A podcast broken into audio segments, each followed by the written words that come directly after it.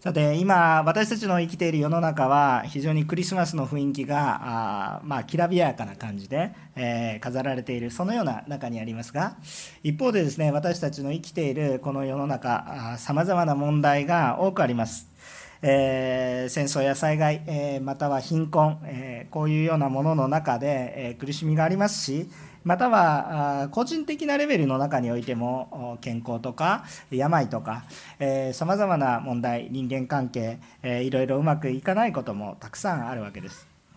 多くの場合はそれらがあってもそれらをあまり見ないもしくはあまり考えないで生きていこうともするんですけれども真剣に考えてしまうとですね何かこう行き詰まってしまうことを感じてしまう私たちの人生かなということを感じるんですね。あまりにも突き詰めて考えるともはや人生には何の意味もないんじゃないかなというふうに考えてしまうようになってしまうかもしれません。どんなに豊かな人であっても逆に貧しい人であっても逆に健康な人もう私は健康です。いつも感謝です。という人もいればいつもいつも病で苦しんでいる人もいます。でもいろんな人がいても結局は死んでしまうんだと考えてしまうと何か人生が虚しくなってきます。しかし、えー、私たちがこのようにクリスマスを祝っているのにはなぜこのように祝っているのかというとその人生に、えー、イエス・キリストが意味をもたらしたからなんですね。でこのことについて、えー、今日ちょっと分かち合いたいんですね。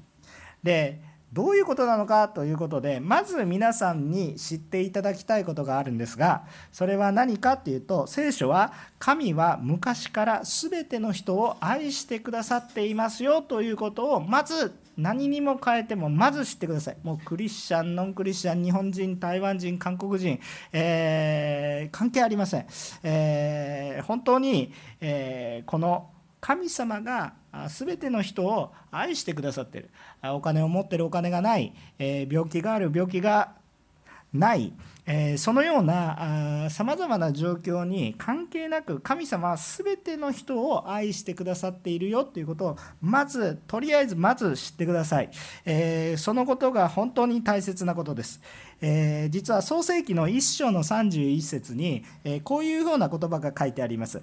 神はご自分が作った全てのものを見られた。見よそれは非常に良かったんです。もう中途半端にいいとかねまあまあですとかじゃなくてですね非常に良かったんです。ですから先ほどあの子供たちがね、えー、なんか、まあ、羊になってきたりなんかいろいろ作られて出てきたわけですけれども、えー、本当にもう全てのものが本当に輝いて作られてるんです。私たちは本当にその中でも人というのは最もよく作られていて人間が作られてからそれまで聖書の中には実は良かった良かったって書いてあるんですけれども人が作られた後に非常に良かったって書いてあるんです。それは本当に人っていうのが神様によって作られた最高のものなんです。だから私たち人を見るとですね神様を見てるように思うんです。そのように私たちはなってるんです。横の人を見たら神様みたいです。そういうような感じなんです。ところが現実的にはなかなかそういうふうに私たちいかないんですね。逆に人を見るといやって思う時があるんです。それはまあ罪があるからなんです。でもそういうことをまず置いて神様は私たちを本当に愛してくださっていますよということを私たちは知ってほしいんです。イザヤ書の43章の4節には私の目にはあなたは高価で尊い。私はあなたを愛しているっていう御言葉があるんですね。私っていうのは神様が私たち一人一人に私の目にはあなたは高価で尊い私をあなたを愛しているという言葉があるわけです。これはですね、えっと、もう誰かがどう言おうとかそういうことは関係ないんですね。神様が私たちを愛してくださっているんだということを言っているんです。でここで本当に一人一人愛されるところが私たちは何か愛されていないと感じている人も多くいるんです。この中にもいらっしゃると思います、えー、しかし神様は昔からもうまさに私たちが生まれる前から愛してくださっているし生まれてからも愛してくださっていますしそれからこの世での人生が終わってからも愛し続けてくださる方だもう永遠に愛してくださる方なんだということをまず知ってほしいと思う。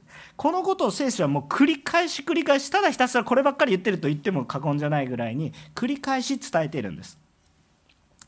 ところが私たちは自分で愛されようと実は頑張ります。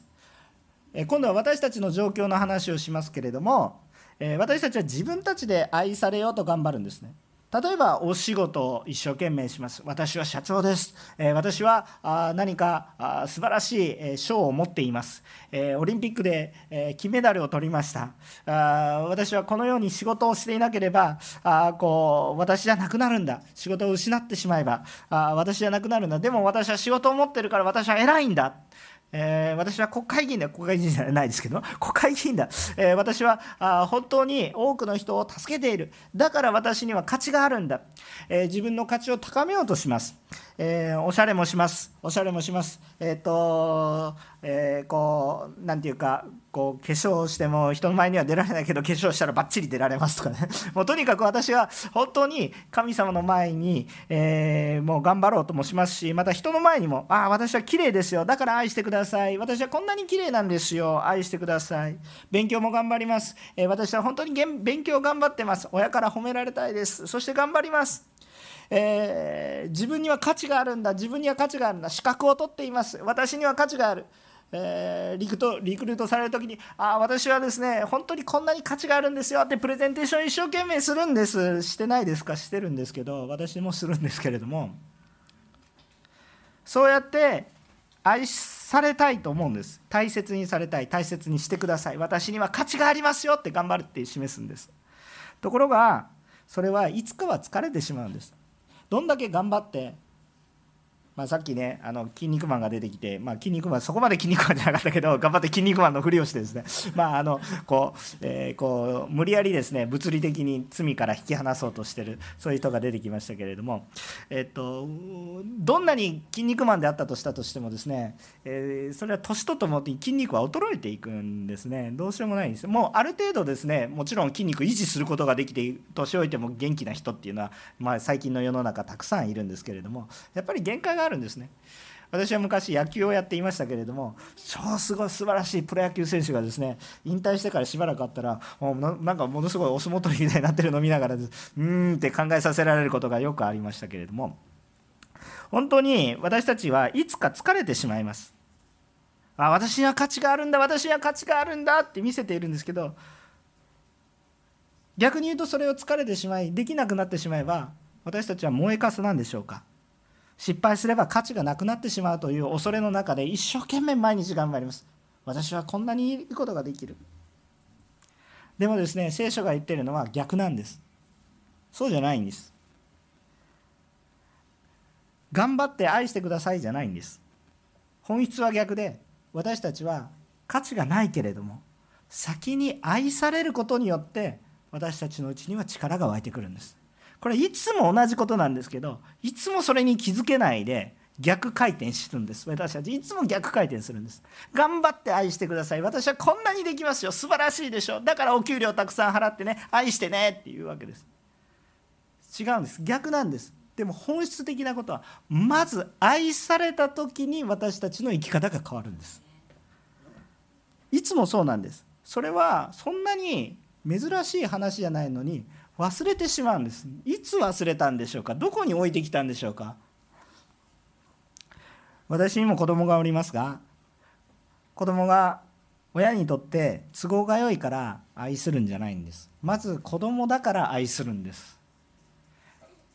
大体ですねあのいたずらばっかりするんですよ。大変なんですね。えー、じゃあ愛さないかって言ったらでとりあえず愛することから始まるんです。そうすると成長していくんです。愛されよう愛して愛してくださいっていうんじゃなくて皆さん愛してみてください。そうしたら愛されるようになるんです。まず愛することが重要だし愛されていることを感じることが重要なんです、えー、私の子供も障害もあるんですけれども大変なんですよねいろいろな。何にパニックっていうのかよく分かんない時もあるんですね。でもそれをまず愛そうとして理解しようとすると落ち着いてくるんですね。パニックってる時に何かしろって言われてねああなたいい子になりなさいって言われてね私の言うことじゃあ聞く聞いたらいい子なんでしょうかってね親の言うことだけ聞いてたらいい子なんでしょうかって言ったらそれもまた苦しくなってくる。そうじゃないんですまず受け入れてあげる。まず愛してあげる。その中に余裕が生まれてきその愛を受けたから頑張ろうっていう思いが湧いてくるんです。皆さん正しい人だからついていきますか？そうじゃないでしょ。愛を感じるからその人みたいになりたい。ああこの人すごいなって思うから。愛を感じるから私たちは力が湧いてくるんです。だから私たちも本当にまずこの愛されているっていうことが非常に重要です。で時々自己評価が極端に低くなってしまう時があります。いいですか？もう一度言いますけれども自己評価は関係ないんです。あなたが自分のことを自分がどう思っているかは後でついてくるのでどちらでも大丈夫です。低くてもいいのでまず愛されているっていうことを知ってください。さっきも言いましたけれどもさっき天地が作られた時から神様は私たちを愛してくださってるんです。そして私たちがこの地上にある一瞬のこのひらめきのようなきらめきのようなこの人生があってもそれが終わった後でもずっと愛してくださるということを約束してるんです。神様ずっと愛してくださるよということを約束しているのに私たちは今日失敗したらもう愛されないっていうふうに思ってしまうかもしれない。でもそんなことはもう織り込み済みなんですよ。だから今日私は自己評価をどうこうする前に私は愛されているんだということを知ってください。そこから始まっていくんです。新しい人生の意味というものが。神様は私たちが失敗することなんてよくご存知です。私が子供にさあ着替えてくださいねって言ってあえて手出さないんです。そしたら案の定ですねボタンがねこういう感じになるわけですよ。なぜか教えていないのに靴は反対に履くんですよ。こうねこうちゃんと右と左があるのにもう約束したかのように反対側に履きます。なんかこう足がこういうふうになってしまうそれてしまう。そういうふうになります。でもだからじゃあできないから愛さないですか？そうじゃないです。まず愛します。そのうちできるよって。受け入れていくんです。私たちの人生の中では本当に、えそのような可愛らしい失敗ばかりではないでしょう。けれども神様はそれも含めて愛してくださっているんだということなんですね。まずこのことを知ってほしいんだということを思います。そして2番目に皆さんが知ってほしいなと思っているのは人は本当に愛してくださる方を裏切り罪を犯し自分を見失ってしまっているんだということも理解してほしいなと思っています。ローマ人への手紙という聖書の箇所があるんですけれども3章の23節にこんな言葉が書いてあります。すべての人は罪を犯して神の栄光を受けることができずとこういうふうに書いてあります。すべての人は罪を犯して神の影響を受けることができないと書いてあるんですね。すべてなので全てです、えー、偉そうに語っている私も罪の塊、えー、偽善しゃぶってもダメですよっていう話なんです。えですから全ての人が罪を犯しました、え重要なことはまず覚えてほしいことは私たちは神様に愛されています。それでも愛されて罪を犯したら愛されませんかって言ったらちょっと注意して聞いてほしいんですけど罪を犯しても愛してくださっています。完全ないです。罪を犯してさえも愛してくださっています。こんなことってなかなかできないと思うんですけど皆さんね世の中に捨てられても神様はちゃんと愛してくださいます。そのことを本当に思ってください。もう罪を犯してしまっても愛してくださいます。でも問題は私たちは罪を犯したんだということなんです。でも神様は私たちが罪を犯してもそこから救い出してくださるほどに愛してください罪を犯すからもう放っておくのじゃなくてもう取り替える交換してしまうのではなくてそれを修理しちゃんと元に戻せるように諦めずに忍耐し愛し続けてくださいます。でも問題は私たちが神様は愛してくださっているのに罪を犯してしまって神様から遠のいてしまうがゆえにその愛を見失いがちになる。むしろ見失ってしまうということなんです。罪っていうのは簡単に言うと話します。愛はひっつけます。罪は話します。愛はひっつけます、えー、あまり自分の子供のことだけ話してると後では家に帰って怒られそうですので私が子供の時の話をします。私の子供の時にいたずらをしたんですね。えっ、ー、となんかチャンバラが好きだったので、えー、カッターナイフを持ってですね誰もいないところですよ。カッターナイフを持ってですねえーいってやってたんです。そしたらこうなんかこう玄関とかのほら廊下になんかちょっと目隠しでこうなんか垂れ垂れ幕じゃないですけどなんかちょっと何て言うんですかカーテンみたいなやつね。ちょっと玄関からリビングがバーって見えないようにちょっとそれね。まあこれまあベイベーやってても切れないだろうと思ってスパーって切ってたんですね。お、えー、私も五右衛門かなみたいな感じでスパーって切ってたんですよね。で私はあの親大好きでしたけれども、えー、で親がその仕事から帰ってくる時にスパーってこうもう綺麗にねひらひらしてるわけですよね「何これ!」とか言って誰がやったの姉ちゃんとか言いながらですね さらに罪を犯すと、えー、そういうような、えー、ことをやってた記憶が、えー、あります、えごめんなさいという感じなんですが、えでもそのような何か本当に罪を犯す時に子供であったとしたとしても本当に愛してくれる方から目を背ける離れるということが起こります。同じようなことが神様に対しても起こっています。神様はあなたがどんな罪をしても許し愛し共にいてくださるのに私の方からその愛を受け取ることができず同じように親は自分を愛してくださっていますがそれから目をそらす。離れる。嘘をつく。どんどん離れる。そういうことを私たちがしてしまいます。私たちはそのようにして生まれつきに神を知らないものとして生まれてきてしまいました。罪の連鎖束縛の中にあるわけです。嘘が嘘を繰り返します。私たちが罪人であるということを説明する必要はもはやないかなと思うんですけれどもよく子どもたちの礼拝の時に簡単にする、えこの罪のお話があります。聖書は人の根本的な道徳性は愛することだっていうふうに教えています。とにかく愛することだ。人は愛する生き物だということですね。でも基本的な実践としてその愛はやっぱり実践しないと意味がないですよね。愛って伝えないと愛じゃないんですよね。伝わった時に愛ですね。愛っていうなんか愛っていうこういうものがないですね。これが愛ですってこれは見えないですね。愛はいつも目には見えないものです。物質ではありません。やっぱりその関係性の中に生まれてくるものですね。関係性の中に生まれてくるものですね。でこの愛は関係性の中には生まれてくるんですけどその関係性の中ででもやっぱり形として実践何かを実践した時に愛が伝わります。でその実践の、えー、教えとして旧約聖書に一番聖書の最初の方に書かれてあるんですけども旧約聖書の10回っていうのも、ね、昔ちょっと古い人はチャールトン・ヘストン、まあ、10回っていう映画で、えー、見たことがあるかもしれませんね。もうバーって後悔が割れて今今見ても感動するんですけど今見てもこれ作り物だなと思うんですけど今の CG 見るよりも感動する時あるんですけどそういう映画がねアカデミー賞もたくさん撮られた映画がありましたね。でこの10回というものがあります、えー、10の教えがあるんですね。その中にこうしてはいけません。これは罪ですよと言ってる罪がいくつか併記されているんです。その中に私たちが分かりやすいような泥棒つまり盗むことであったりだとか、えもしくは人殺し人を殺すこと、えこういうことを禁じる条項があるわけです。これは分かりやすいですよね。分かりやすい罪ですよね。でもっと分かりやすい罪が書いてあるんです。えー、具体的には偽証してはならないと書いてあるんですけど簡単に言うと嘘をついてはいけないという言葉が書いてあります。ね、簡単には嘘をついてはいけないっていうこと。偽証しては、まあ、裁判で偽証してはならないっていうことなんですけどでも嘘をついてはならないっていうことが、えー、同じレベルで書いてあります。人殺しの横に同じレベルで書いてあります。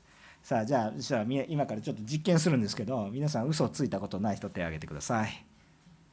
そうですよね。手を挙げた瞬間に嘘つきになりますね。あのあのだからだからまあまあそれはいいんですけれども。なんですけれども本当に私たちはそのやっぱり私たちは罪があるわけです。こんな小さな子供でさえ罪があります。私も昔このカッターナイフ事件私がやったけどお姉ちゃんとか言ってるような そういう誰が悪いことしたの？知らないとかいうね。そんな小さな子でもやります。ね。罪を知らないわけではないわけです。私たちは罪人なんです。でいやそんなの当たり前でしょ。何の問題があるんでしょうかって言うんですけれども問題は一つでも罪があるならば神様のもとに行くことができないんです。神様は、えー、罪あっていいですか？そんな神様ちょっと遠慮したいじゃないですか。神様に罪がありません。であるならば私たちに罪があると神様のもとに行くことができないということなんです。つまり神様からの愛を受けることが難しくなってしまいます。まあ、できないと言ってもいいと思います。で、えー、そういう意味で人は自ら人生の意味を見失ってしまいました。私たちも幼い子供でも例外ではなくそのような罪の中にあってその罪を見てしまうがゆえに神様を見ることができなくなったんです。愛されているということを感じにくくなったんです。壊れてはいないんですけど愛のセンサーが機能不全に陥ってしまったんですね。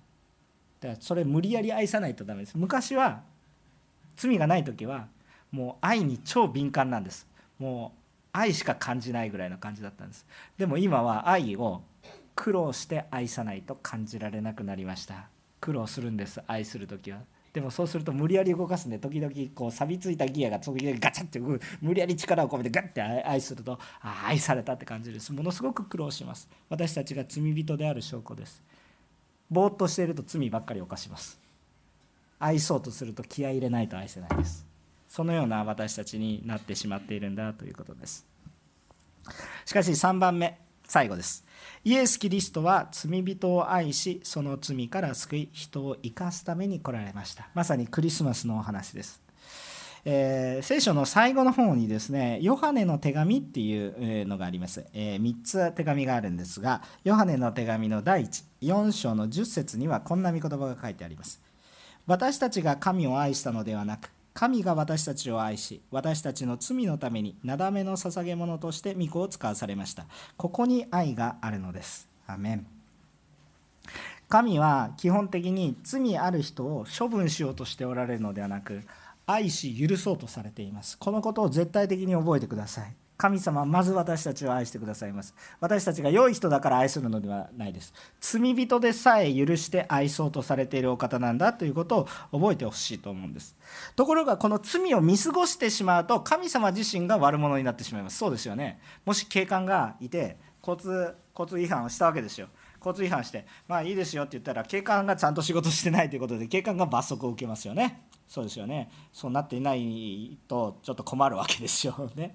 ね。ですからあそういうことになります。ですから神様が罪を見過ごしてしまうと罪を犯しても大丈夫だよと言ってしまうとそれは神様自身が罪を犯してしまうことになってしまいます。正しくないということです。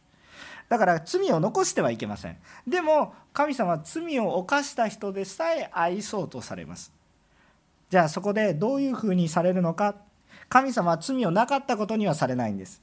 罪を真正面から捉えます。その代わり罪を代わりに背負います。自らに背負います。身代わりとなって背負うんです。聖書でよく話されるのは罪の生産の話を借金の肩代わりのように教えます。借金の肩代わりのように教えます。私たちには返すことのできない大きな負債があるんです。でも主が代わりに神様が代わりにそれを背負ってくださいました。ローマ人の6章の23節には罪の報酬は死ですと書いてあります。その代わりに神の与えられたものは永遠の命だということも書いてありますが罪の報酬は死ですということが書いてあります。だから私たち一つでも小さな罪があったら神の森元に行くことができないのではなくどうしても死の恐れから逃れることができません。でもそれを自分の力で処理することができません。なぜですか？自分の力で処理をするとどうなるか？生きていくことができません。私たち生きていくことができないんです。正しく生きたいってみんな思ってます。でも正しく生きていけないんです。でも正しい方がなかったらもう生きている人生の意味もなんかよく分かんないのです。どれだけ遊んだかどれだけ楽をしたかが人生の醍醐味になってしまいます。やっぱり正しい方がいらっしゃらないとやっていけない。でも正しいと生きていけない。どうしたらいいんですか？そこにそのジレンマに救いを与えたのがイエス・キリストです。イエス様が肩代わりをしてくださったんです。よく子供の時に話すのは僕はよく雑巾と布巾の話をします。汚いテーブルを汚い布で拭いてもやっぱり汚いままなんですね。埃は取れるかもしれませんけど雑菌がつきまくるということでですねそこで食事をすることができません。でもやはりきれいな布巾を持ってそのテーブルを拭くとですね、えー、やっぱりテーブルがきれいになっていきます。じゃあその汚れはどこにつきますかっていうと付近につくわけですよ。そうですね。でこれを処理しないといけないです。だからこれを処理します。この処理の方法は何か。死なないといけないって。だからイエス・キリストはこれ十字架でこれ十字架はお飾りなんじゃなくて死刑台なんですよね。なんで教会はこんな死刑台なんか飾ってるんですか？残虐なんですか？教会。そうじゃないです。私たちの犠牲は私たちの罪の犠牲はもうイエス様だけで十分です。この犠牲を私たちの身代わりになったことをちゃんと受け入れますということを教会は掲げているんです。キリストはでも死んで終わったんじゃなくて復活され今も生きています、えー、3日目によみがえり今も生きてこれ信じるの大変な人ばっかりなんですけども。でもでも私たちのこの霊的な現実といいますか私たちの魂といいますか命のことを考えると急に聖書の世界が広がってきます。物質の世界だけで考えてると何の役にも立たないように思うんです。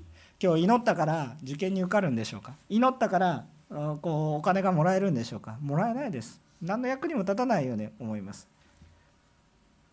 ところがですね今日いざ自分の人生の生産をする時がだんだんだんだん近づいてくる。年を追っていく。もしくは病になる。